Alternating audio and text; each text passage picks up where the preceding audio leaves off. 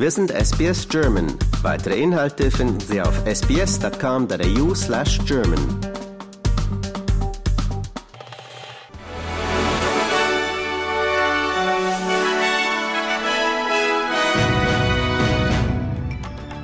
Sie hören den SBS German Newsflash an diesem Donnerstag, den 5. Oktober. Mein Name ist Benjamin Kantak. Tausende Bewohner in Ost-Victoria wurden aufgefordert, ihre Häuser wegen steigender Überschwemmungen zu evakuieren, nur wenige Tage nachdem in der Region vor Buschfeuern noch gewarnt wurde. Die Rettungsdienste warnen davor, dass 130 Grundstücke in der Gippsland-Region überflutet werden könnten. Bewohner wurden aus den Städten entlang des McAllister-Flusses evakuiert. In New South Wales sorgen starke Winde für Chaos am Flughafen Sydney. Die Behörden erwägen, eine Start- und Landebahn zu schließen. Über 50 Flüge wurden abgesagt. Die Royal Australian Mint hat das Abbild von König Charles III. enthüllt, das bis Weihnachten auf australischen Münzen erscheinen wird. Die Dollarmünze wird das erste Geldstück sein, auf dem das Abbild zu sehen ist und in den Jahren 2024, da werden weitere Geldstücke aufgrund der Nachfrage der Banken folgen. Die Albanese-Regierung plant ein 160 Millionen Dollar Paket, um weit verbreiteten Missbrauch des Visasystems anzugehen. Eine neue Migrationsüberprüfung unter Nixon hat massive Probleme mit falschen Asylanträgen festgestellt, die das System verstopfen und echte Anträge jahrelang verzögern. Die Bundespolizei ermittelt in Bezug auf ein Video, das an die indigene Senatorin Lydia Thorpe geschickt wurde und einen Neonazi zeigt, der eine Flagge der First Nations verbrennt.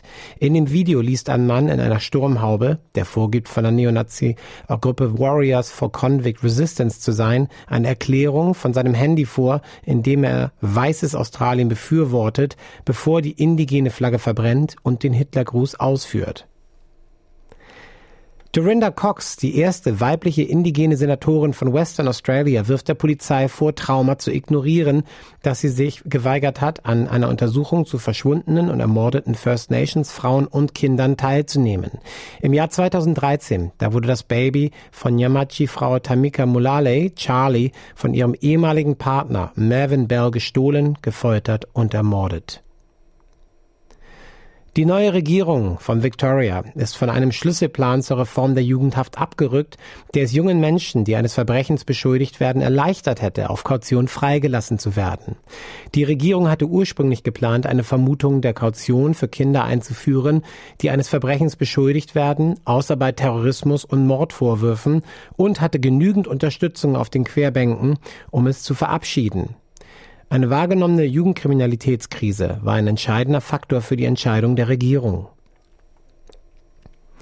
Eine ehemalige TV-Journalistin wurde in Russland in Abwesenheit zu acht Jahren und sechs Monaten Gefängnis verurteilt, weil sie sich gegen den Krieg in der Ukraine ausgesprochen hatte. Die Ukrainerin Marina Ovsyannikova wurde von einem russischen Gericht wegen der Verbreitung falscher Informationen über die russische Armee angeklagt, was nach einem unmittelbar nach der Entsendung russischer Soldaten in die Ukraine vor 20 Monaten erlassenen Gesetze strafbar ist. Der Spitzenführer des Senats, die Spitzenführer des Senats in den USA haben auf die Absetzung von Kevin McCarthy als Sprecher des Repräsentantenhauses reagiert. Das Repräsentantenhaus der Vereinigten Staaten stimmte mit 216 zu 210 Stimmen für die Amtsenthebung von McCarthy. Die Abstimmung wurde von dem weit rechts stehenden republikanischen Abgeordneten Matt Gaetz aus Florida initiiert und von allen 208 anwesenden Demokraten sowie von acht Republikanern unterstützt. Der britische Premierminister Rishi Sunak hat vorgeschlagen, ein Gesetz zu erlassen, das jüngeren Generationen den Kauf von Zigaretten verbietet. Damit würde das Vereinigte Königreich einige der strengsten Anti-Rauchregeln der Welt einführen und das erste Land in Europa sein, das Zigaretten verbietet.